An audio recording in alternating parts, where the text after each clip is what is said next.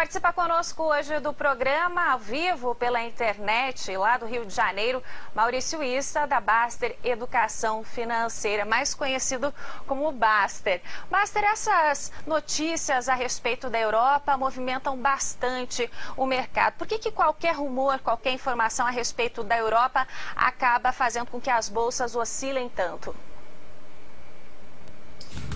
É, boa tarde, Núria. É, bom, é, eu costumo dizer que as crises não mudaram muito, né? O que mudou foi a comunicação, né?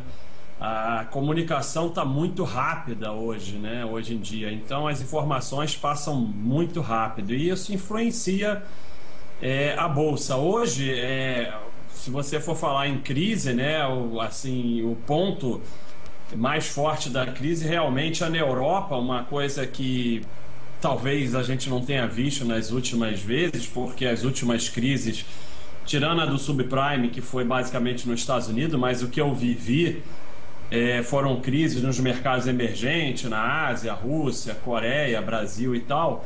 E agora a gente vê uma crise na Europa, né, que é um, um, um, vamos dizer, um pedaço bastante importante do mundo. E as informações passando muito rápido. Isso influencia a bolsa. Agora, o fato é que é, é, o investidor tem que olhar o que eu chamo de great picture, né? Tem que olhar um pouco mais de longe. Se ele ficar olhando cada minuto, é, cada segundo, ele não consegue entender e ele fica perdido realmente.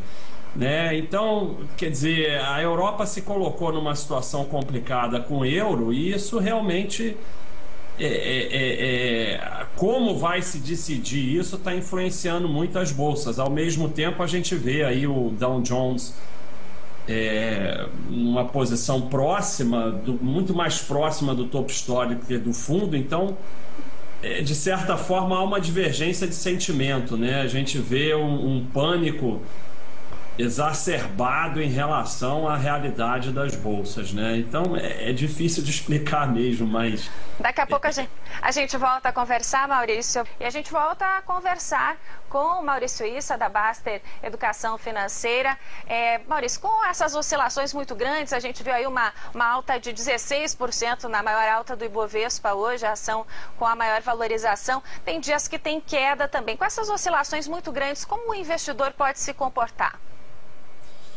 É, e o investidor não profissional, eu acho que quanto mais ele se afastar disso, maior a chance dele, né? É, o Peter Lynch, que é um, um grande escritor e, e, e, gestor de fundo, ele recomendava ao investidor olhar as cotações uma vez por ano. Talvez isso seja exagero mas eu não, não acho que o, investidor não profissional tenha condições de lidar com essa variação, com essa volatilidade e que aparentemente, como eu disse, com é, a comunicação muito rápida se tornou ainda mais volátil. Então, acho que ele deve se preocupar em acumular patrimônio em ações de empresas boas, se beneficiar dos lucros dessas empresas, dos dividendos e se afastar um pouquinho das cotações, porque realmente fica difícil para ele é, suportar essa variação de cotação é, tão intensa e, e, e que é, nessa última época ainda sobe, cai, sobe, cai, não, então é mais complicado ainda dele entender e de suportar. Maurício Issa, muito obrigada pela sua participação aqui no Band News Mercado. Uma boa tarde para você. Boa tarde para vocês.